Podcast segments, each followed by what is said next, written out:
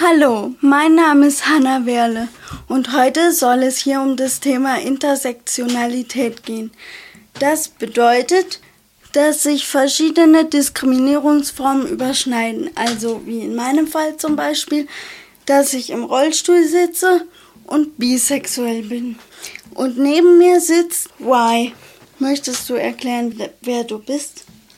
Ja, ich bin Y, ich bin 19 Jahre alt, ich bin nicht binär und sitze auch im Rollstuhl.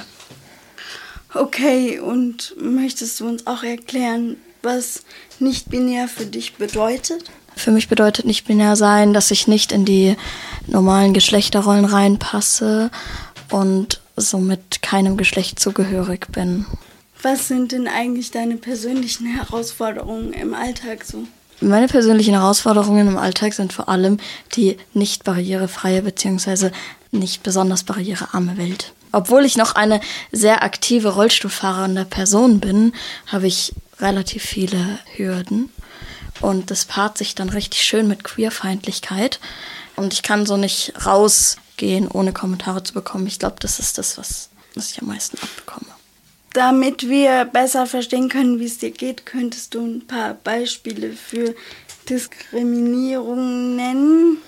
Ich bin eigentlich nicht so ein Fan von so Leuten erzählen, was mir so passiert, aber so am allerhäufigsten werde ich halt gefragt, warum ich im Rollstuhl sitze und diese Frage nervt mich halt und diese Frage beantworte ich auch nicht, sondern erzähle denen dann irgendeinen Scheiß oder fahre einfach weiter. Und manchmal sind es aber halt auch so Sachen, wie, dass mich Leute so als behinderte Lesbenschlampe beleidigen oder so in der U-Bahn und sagen, ich soll mich sterilisieren lassen. Und das mir als Tipp geben, dass das die einzig sinnvolle und verantwortungsvolle Sache ist in meinem Leben, die ich machen kann.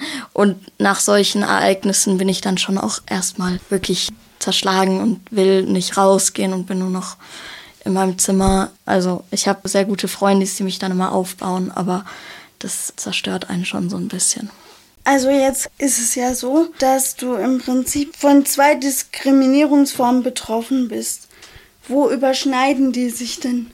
Ich würde gar nicht sagen, dass die sich unbedingt überschneiden, weil die Diskriminierung steht ja nicht für sich alleine. Wenn ich von Ableismus betroffen bin und von Queerfeindlichkeit, dann bin ich nicht von dem einzeln betroffen und es kommt so zusammen, sondern das bildet eine Synergie. Und das ist ja auch das, was Intersektionalität ist, dass es so ein Zusammenspiel zweier Diskriminierungsformen sind. Ich merke das in meinem Alltag ultra oft, dass das so ein Zusammenspiel ist. Zum Beispiel werden körperbehinderten Menschen bzw. behinderten Menschen die Sexualität und das Geschlecht sehr oft abgesprochen, was in meiner Situation voll fein ist, weil ich sowieso nicht binär bin. Aber das meinen die Leute damit gar nicht, sondern die Leute sagen so, so ist es so Mann, Frau behindert. Das sieht man auch bei den Toiletten immer ganz gut. Und da merkt man, dass das einem Geschlecht abgesprochen wird, weil man nur behindert ist. Was sind denn deine Herausforderungen beim Kennenlernen von Menschen als queere Person im Rollstuhl? Kennenlernen im Sinne von Dating mache ich nicht. Ansonsten habe ich relativ wenig Herausforderungen mit Menschen kennenlernen, weil ich würde behaupten, ich bin eine eher extrovertierte Person und komme sehr schnell mit Menschen ins Gespräch und sage denen auch immer direkt, wenn mich irgendwas stört oder wenn ich Fragen nicht beantworten will oder so. Und ich weiß nicht, ich habe auch manchmal ein bisschen das Gefühl, dass ich Leute einfach einschüchter und die deswegen manche Fragen nicht stellen, was mir dann aber sehr zugute kommt. Und so kennenlernen im Sinne von Dating mache ich einfach nicht, weil ich es nicht brauche für mein Glück. Okay, also ich gehe auch sehr offen auf Leute zu, aber was können denn Leute machen, denen das nicht so leicht fällt?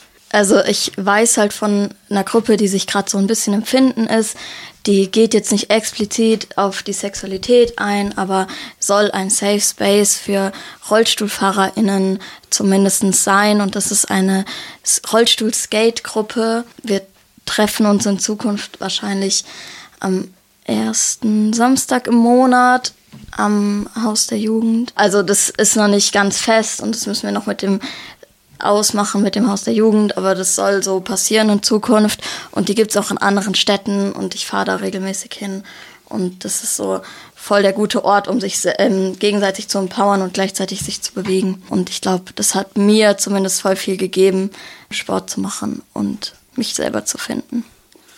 danke für diesen schönen Abschluss und vielen Dank für das Interview. Bitteschön. Und bis bald.